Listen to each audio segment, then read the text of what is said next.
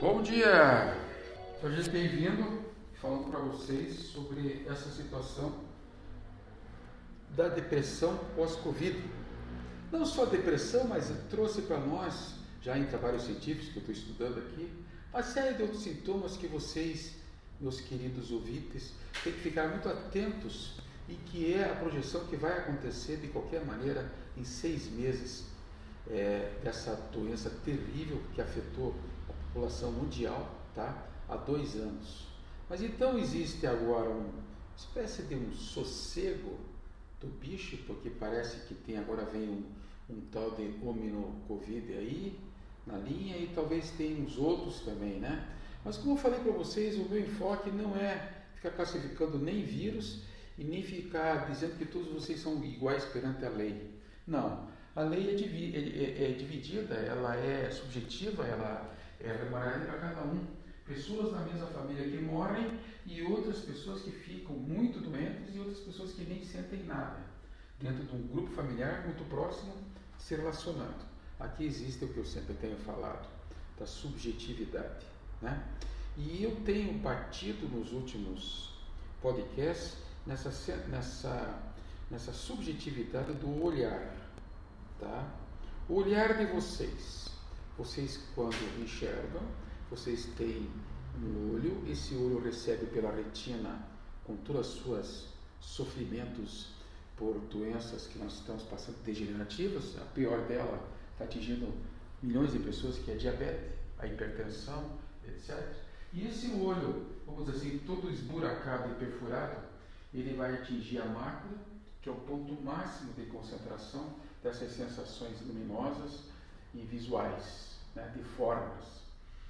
E quando a gente fala em formas aqui, você, é, eu volto a acrescentar que essas formas é que estão trazendo para nós as, des, as desilusões e as depressões pós-Covid. Por quê? Porque esse formato é que nos formou para sermos felizes e nos tornou infelizes, porque você enxerga o mundo e quer ter o que o outro quer ter, ou tem, e já parte para todos os pecados possíveis e imagináveis, o pior deles sempre é a inveja. Certo? Então, esse olhar é que infelizmente traz para vocês como um efeito reverso essa sensação de depressão. Né? Eu não digo doença, Deus, é sensação. Por quê? Porque se você tem uma opção, tá? você já tem o tratamento, então passa a ser uma sensação aprendida, é, é, enlataram nós, nos enlataram desde a nossa terna infância, nos enlataram. E aí vem como opção agora esse desenvolvimento do ponto negro, do ponto, desculpe, o ponto cego no olho. O próprio nome já diz, não se enxerga nada, lá bate, não tem capacidade nenhuma de absorver, de absorver nenhum tipo de, de sensação, muito menos luminosa, é, de formas, etc.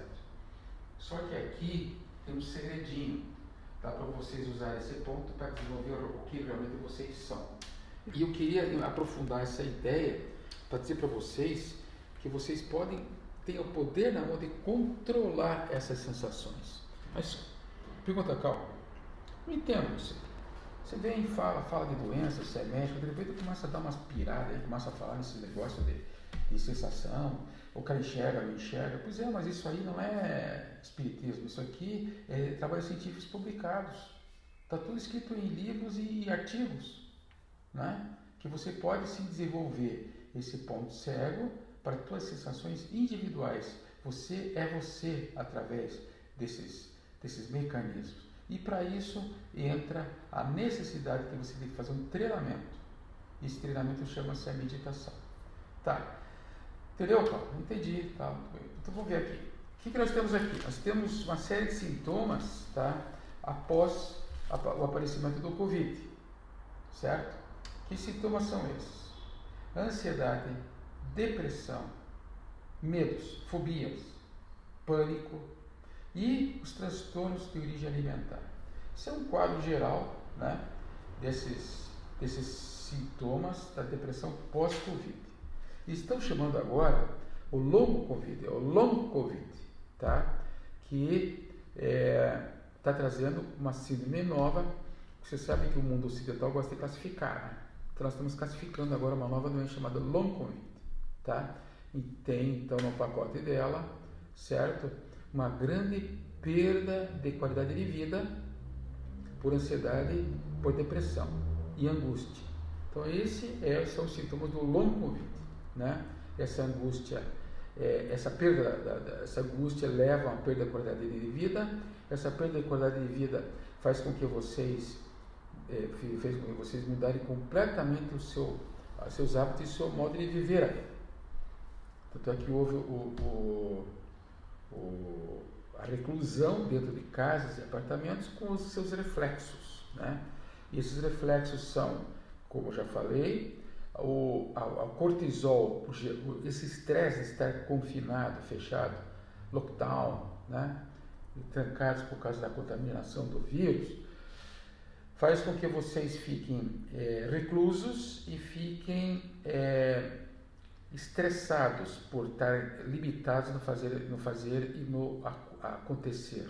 Né? Tudo é Zoom, tudo é telefone, e enfim, isso gerou então um aumento do cortisol e esse cortisol, infelizmente, vai diminuir a expectativa de vocês de vida.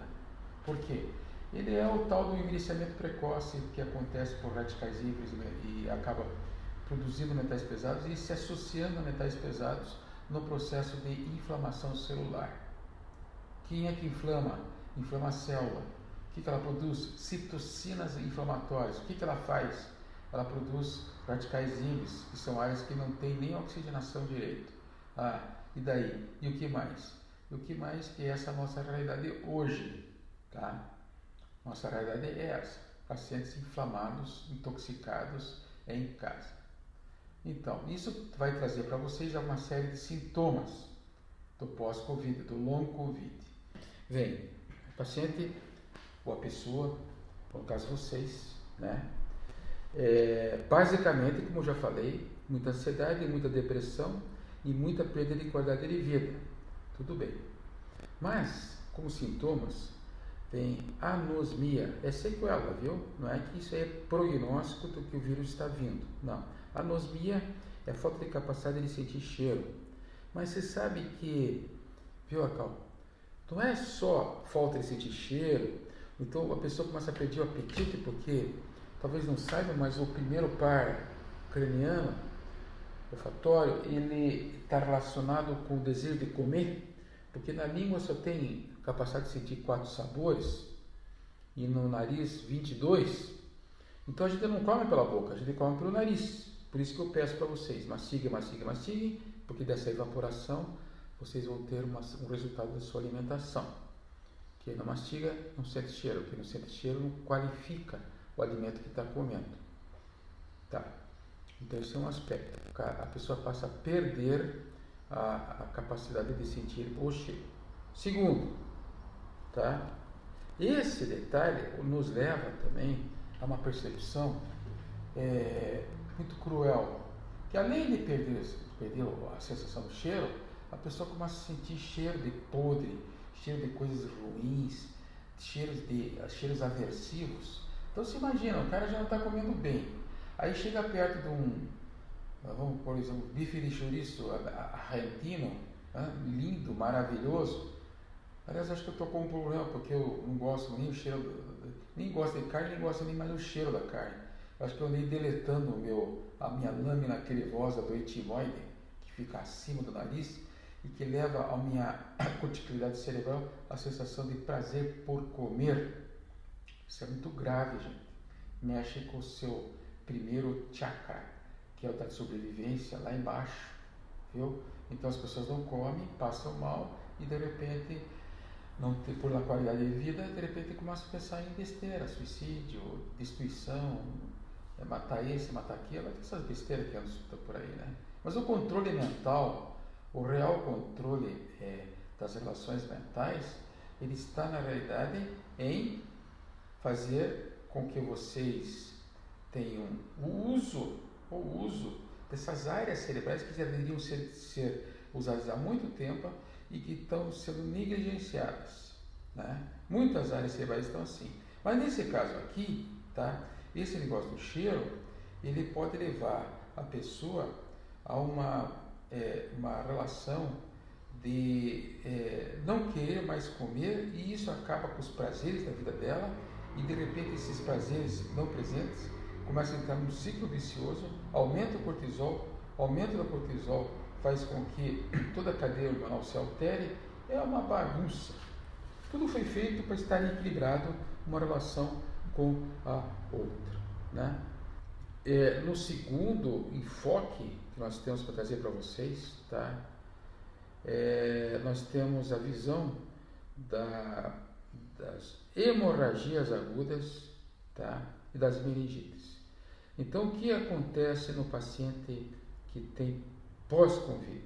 Muita sequela de AVC. Muita, muita, muita. Tromboses cerebrais, viu? Então, esses pacientes, eles estão expostos a essa nova realidade, essa trombofilia, né? que pacientes que já têm que é diagnóstico antecipadamente de, de problemas é, neurológicos, né? acabam desenvolvendo essa doença e acabam trazendo um problema para, social muito grande. Né? Então, é, AVC, certo? hipertensão arterial, AVC, certo? hemorragias agudas e meningites. Então, isso acaba fazendo com que a pessoa caminhe para a chamada microangiopatias cerebrais, em que esse cérebro vai diminuir de tamanho, vai murchar e vai dar vazão a problemas grandes a nível de, de memória imediata ou, ou tardia, né? e de outras funções cerebrais que são muito importantes, principalmente no velho. Então você chega para duas pessoas que dizem, os dois dizem, eu tenho 63, outros eu tenho 65. Você veja assim uma diferença. Mas, mas pensa bem, pensa bem, você numa situação como essa, em que você não consegue nem lembrar mais tá, do seu nome. E de repente começa a família olhar, para você e dizer assim, epa, aí o Alzheimer vem vindo aí. Né? Não é Alzheimer, pode ser uma sequela temporária ou não desse Covid que está assondando a, todos. E agora eu vou dar uma parada aqui para até o nosso próximo cast.